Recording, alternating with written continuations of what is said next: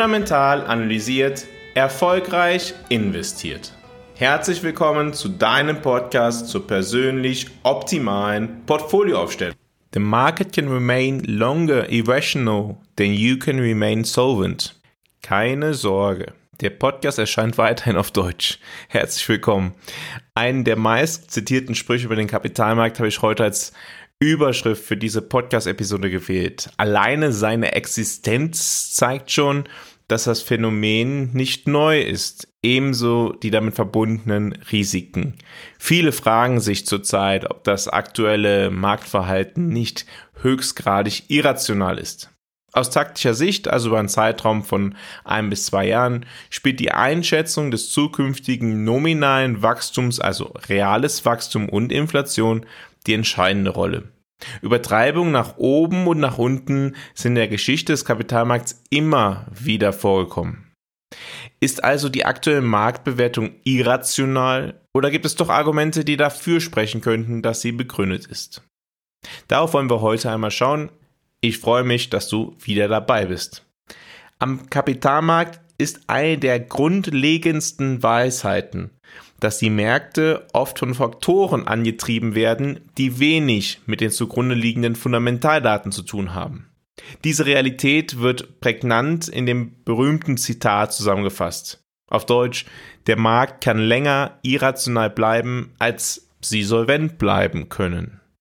Dieser Satz, oft John Maynard Keynes zugeschrieben, obwohl die genaue Herkunft unklar ist, unterstreicht die Gefahren, die entstehen, wenn Investoren versuchen, gegen den Markt zu wetten, basierend auf der Annahme, dass sich der Markt letztendlich zu einer rationalen Bewertung zurückbewegen wird. Heute beschreibe ich, wie wichtig Risikomanagement und die Berücksichtigung des Zeithorizonts bei der taktischen Abweichung von einer langfristig optimalen Geldanlage sind, in Verbindung mit dieser regelmäßig wiederkehrenden Tatsachen. Risikomanagement ist letztendlich der Schlüssel zum Überleben bei der Geldanlage. Es ist das Herzstück jeder erfolgreichen Investitionsstrategie. Es geht darum, potenzielle Verluste zu identifizieren, zu bewerten und Maßnahmen zu ergreifen, um diese zu minimieren. Ein häufiger Fehler, den Investoren machen, ist die Annahme, dass sie den Markt zeitlich genau vorhersehen können. Eine Strategie, die oft zum Scheitern verurteilt ist. Der Markt ist von Natur aus volatil und kann durch eine Vielzahl externer Faktoren beeinflusst werden. Von geopolitischen Ereignissen bis hin zu Veränderungen in der Wirtschaftspolitik die schwer vorhersehbar sind. Wenn nun Risiken eingegangen werden aufgrund von angenommenen Wahrscheinlichkeiten, die man selber nicht tragen kann, gerät der Erfolg bei der Geldanlage in Gefahr. Und als Erfolg definieren wir die persönliche Zielerreichung. Aus diesem Grund ist erstens der taktische Ansatz nur eine prozentuale Abweichung taktischer Natur von dem langfristig persönlich optimalen Portfolio, also dem Portfolio, was wir zuvor in der strategischen Portfolioaufstellung ermittelt haben. Und zweitens bestimmt sich die Höhe der Abweichung vom langfristig persönlich optimalen Portfolio, der strategischen Portfolioaufstellung, anhand von individuellen Voraussetzungen. Dabei hinaus muss einem immer die zeitliche Schiene klar sein. Der Zeithorizont eines Investors, also der Zeitraum, über den er plant, seine Investition zu halten, ist ein entscheidender Faktor, der oft übersehen wird. Langfristige Anleger können kurzfristige Marktvolatilität oft aussitzen, da sie darauf vertrauen, dass sich die Märkte über die Zeit korrigieren und eine positive Rendite liefern werden. Langfristige Geldanlage verstehe ich so, dass diese geeignet ist, alle finanziellen Ziele möglichst zu erreichen. Kurzfristig sind für mich ein bis zwei Jahre. Über diesen Zeitraum ergibt es Sinn, bei der Geldanlage nach Anlageklassen den Konjunkturzyklus und fundamentale Betrachtungen zu reflektieren, auch wenn in der Geschichte des Kapitalmarkts auch längere Phasen es gegeben hat, in denen Fundamentaldaten ausgeblendet wurden. Bedenken sollte man immer, dass man gemäß einer Einschätzung gewisse Wahrscheinlichkeiten zur Anwendung bringt. Wenn ich eine 80 zu 20 Prozent Wahrscheinlichkeit habe, dann wähle ich wahrscheinlich den, den wahrscheinlicheren Ausgang für meine taktische Abweichung vom langfristig optimalen Portfolio. Aber es bleibt immer noch die Wahrscheinlichkeit von 20 Prozent, dass es anders kommen könnte.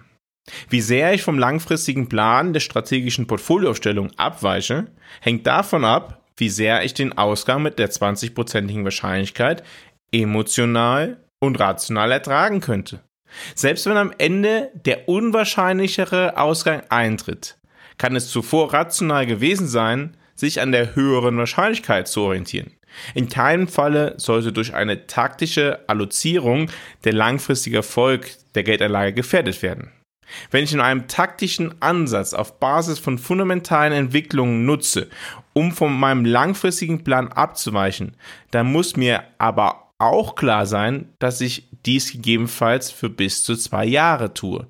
Es ist fundamental wichtig, den Zeithorizont zu verstehen, zu respektieren. Die Fähigkeit einer Strategie zu folgen ist sogar wahrscheinlich für den Anlageerfolg entscheidender als die Strategie selber. Blicken wir nun einmal auf die aktuelle Marktentwicklung. Der Markt setzt sich zurzeit wesentlich aus verschiedenen Merkmalen zusammen. Hohe Bewertungen für Aktien, gegeben dem Zinsniveau.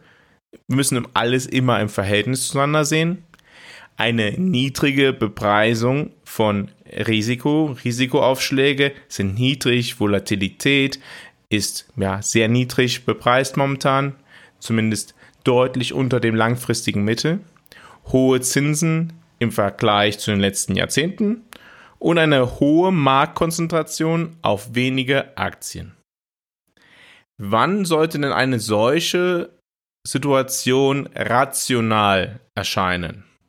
Eine solche Marktentwicklung wäre aus meiner Sicht gerechtfertigt, wenn einige wenige Unternehmen für einen größeren Teil einer zukünftig überdurchschnittlichen realen Wirtschaftsentwicklung bei einer mindestens erhöhten Inflation verantwortlich wären. Alternativ könnte man auch eine massive Expansion der Wirtschaft bei niedriger Inflation annehmen, die dann auch wiederum eher von wenigen Unternehmen getragen werden würde. Die Argumente dafür sind, dass die künstliche Intelligenz zu einer höheren Produktivität und damit zu einem überdurchschnittlichen Wachstum führen wird. Die wirtschaftliche Entwicklung, insbesondere in den USA in den vergangenen Monaten, ist durch eine massive fiskalische Eskalation begründet gewesen. Die USA haben so viel Schulden aufgenommen wie nie außerhalb von Krisenzeiten in den letzten 60 Jahren. Gegenüber dem Jahre 2019 wurde die Neuverschuldung um 70 Prozent gesteigert. Dies wirkt natürlich sehr kurzfristig stimulierend, hat allerdings langfristige Folgen für das Wirtschaftswachstum, da es effektiv zu einem höheren Zinsniveau für den privaten Sektor führt. Und falls es durch die Geldpolitik finanziert werden würde, was zurzeit nicht der Fall ist, dann auch für die Inflation. Die Hauptargumente für die aktuelle Bepreisung sind also die Erwartung eines massiven Wirtschaftswachstums und eine beständige Stimulierung der Wirtschaft durch Staatsausgaben. Ist der Markt nun aktuell rational oder irrational bepreist?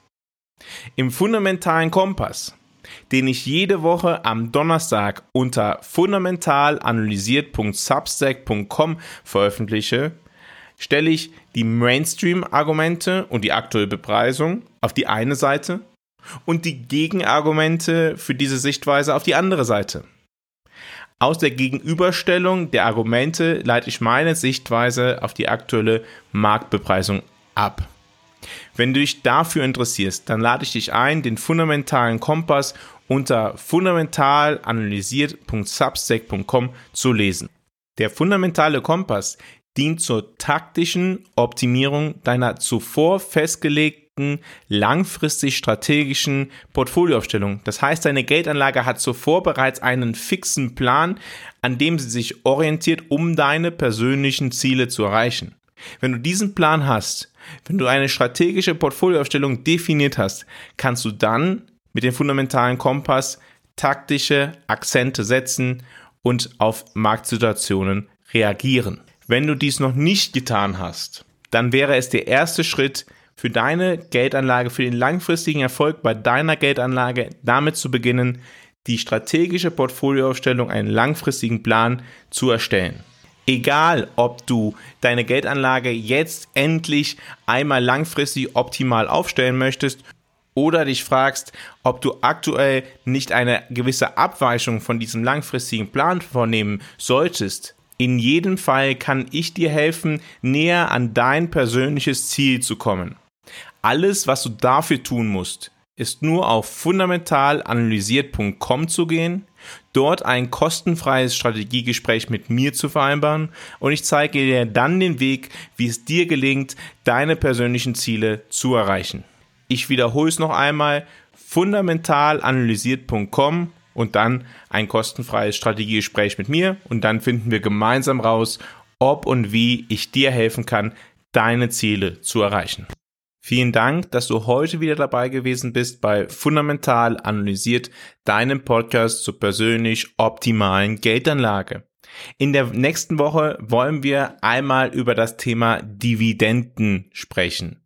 Ergibt es Sinn, sich besonders auf Dividendeneinkommen zu fokussieren, weil man hat dann ein laufendes Einkommen oder ist es eher eine ineffiziente Nutzung von Kapital und wir sollten uns davor hüten, besonders stark auf Dividenden zu setzen? Darüber möchte ich in der kommenden Woche einmal sprechen. Ich freue mich, wenn du dann wieder dabei bist, wenn es wieder heißt, fundamental analysiert, erfolgreich investiert.